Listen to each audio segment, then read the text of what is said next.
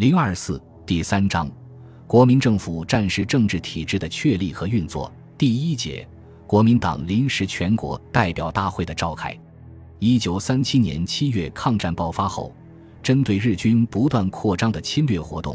国民政府在未来得及充分准备的条件下，一方面调集军队仓促应战，另一方面仍力图通过外交途径，借助国际社会的力量，和平解决中日之间的冲突。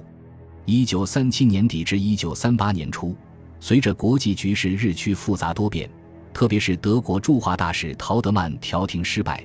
德国一度中断对华援助，使国民政府试图通过外交手段解决中日冲突的努力归于失败。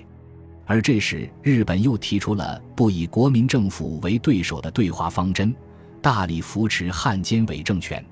另外，国内政局也发生了重要变化。特别是自西安事变和平解决之后，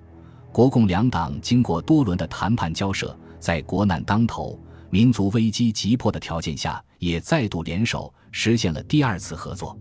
这些国内外形势的深刻变化，促使国民党和国民政府急需改变抗战初期的临时性、局部性应战举措，对抗战有关方针政策进行全面系统的阐释与规制，以便统一认识。积极动员民众力量，并整合国内各种政治势力与派别，确立战时政治体制，应付长期抗战。正是基于上述种种考虑，国民党酝酿召开临时全国代表大会。一九三八年二月三日，国民党第五届中央执行委员会常务委员会召开第六十六次会议，鉴于国难严重、负荷艰巨，认为有举行全国代表大会之必要。遂决议于该年三月二十九日召集临时全国代表大会，并决定临时全国代表大会组织法推由驻汉各常务委员起草。二月十五日，国民党五届中执会常委会第六十八次会议讨论通过临时全国代表大会组织法案。国民党临时全国代表大会召开之时，不仅东北早已是日本统治下的伪满洲国。关内华北已经大部沦陷，上海已成为日军重兵威逼之下的孤岛，而国民政府首都南京更已在日军铁蹄蹂躏之下，因此已经无法在全国范围内正式产生代表，只能采取权宜之计，以原出席一九三五年国民党第五次全国代表大会的代表，作为出席国民党临时全国代表大会的代表。二月二十二日。该委员会第六十九次会议又议决通过临时全国代表大会经费预算案和中国国民党中央执行委员会武汉临时办事处组织条例。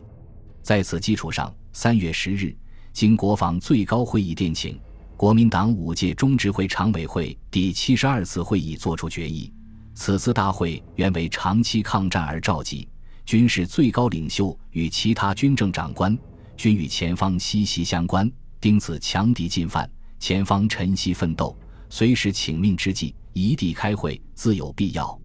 今既经国防最高会议决议于前，本会郑重决定于后，当为全国人民、全党同志所同谅共御也。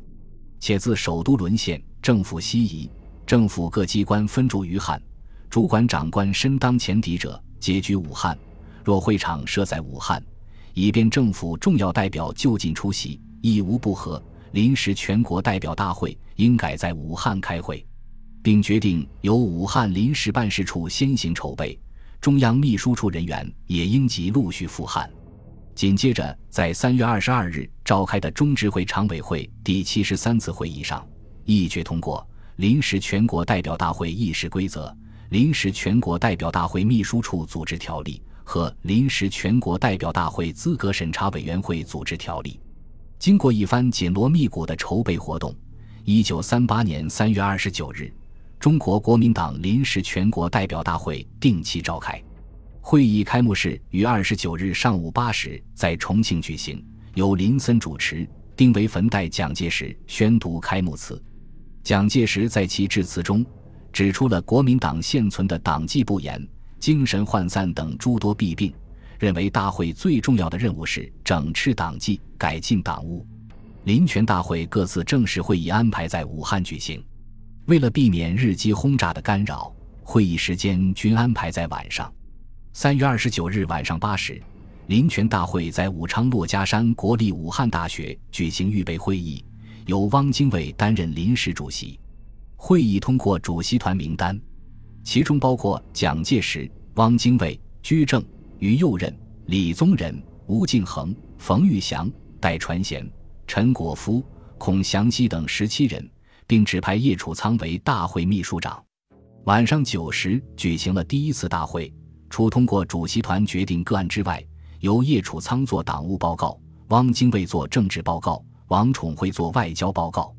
三月三十日晚八时。临权大会开第二次大会，由居正任主席，听取了孔祥熙所作之财政报告与何应钦所作之军事报告。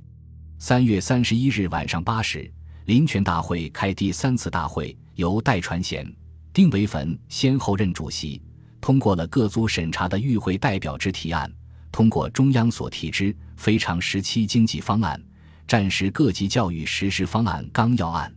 会议在讨论。组织非常时期国民参政会，以统一国民意志、增加抗战力量案和改进党务并调整党政关系案时，对于设立参政会的必要性、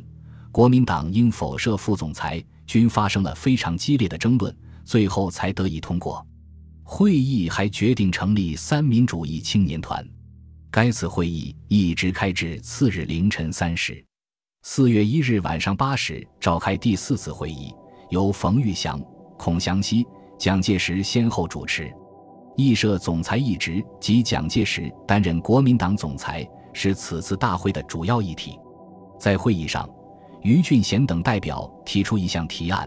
建议恢复国民党领袖制度，并推选蒋介石为领袖。马立山等代表的提案则题为“请推举蒋同志届时为本党领袖，以救亡图存案”。同时，国民党中央也以执委会的名义提出内容相似的提案，建议确立领袖制度。中央党部应在制度上明确规定全党之领袖，彼此革命集团有以稳固之重心。在会议有关决议案中，更是从国民党的历史来论证建立领袖制度之必要。本党即为革命集团，自应有重心、有干部、有生动之细胞，而后机构严密，运用灵活。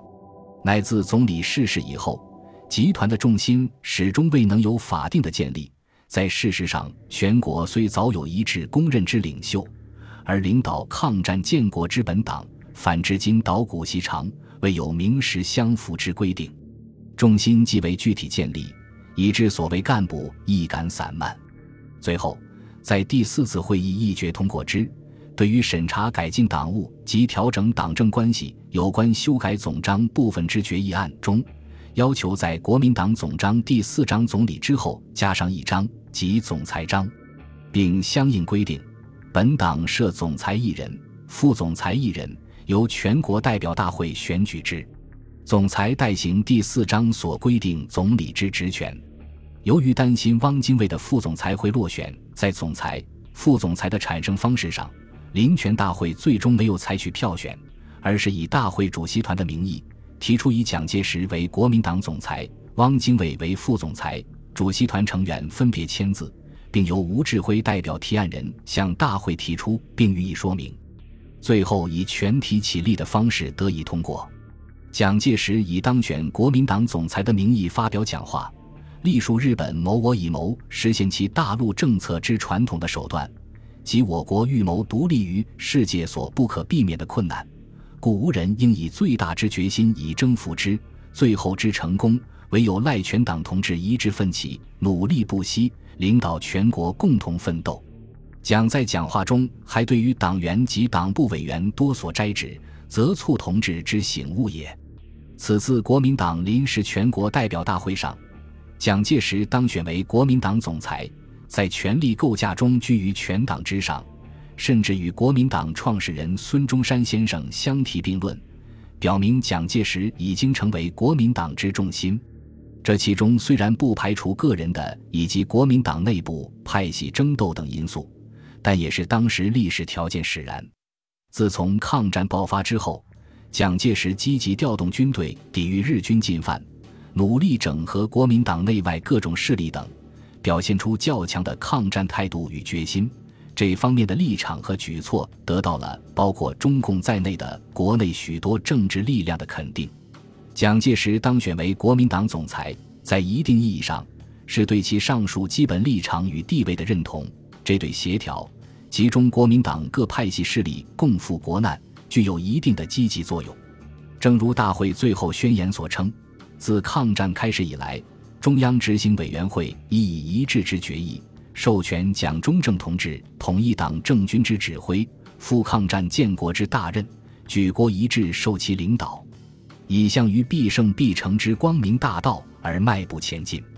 蒋介石本人在当选之日的日记中写道：“对总裁责任应当仁不辞，以救国于对外之道已无他法，此为最后依着。”使与抗战增加实力不少，而且确定党国真心，无异于敌精神与其策略上一大打击也。以后的事实证明，蒋介石成为国民党总裁，对于遏制国民党内部的失败主义主张和投降主义逆流，阻遏汪精卫集团掠夺最高决策权，是非常重要的制度安排。本集播放完毕，感谢您的收听，喜欢请订阅加关注。主页有更多精彩内容。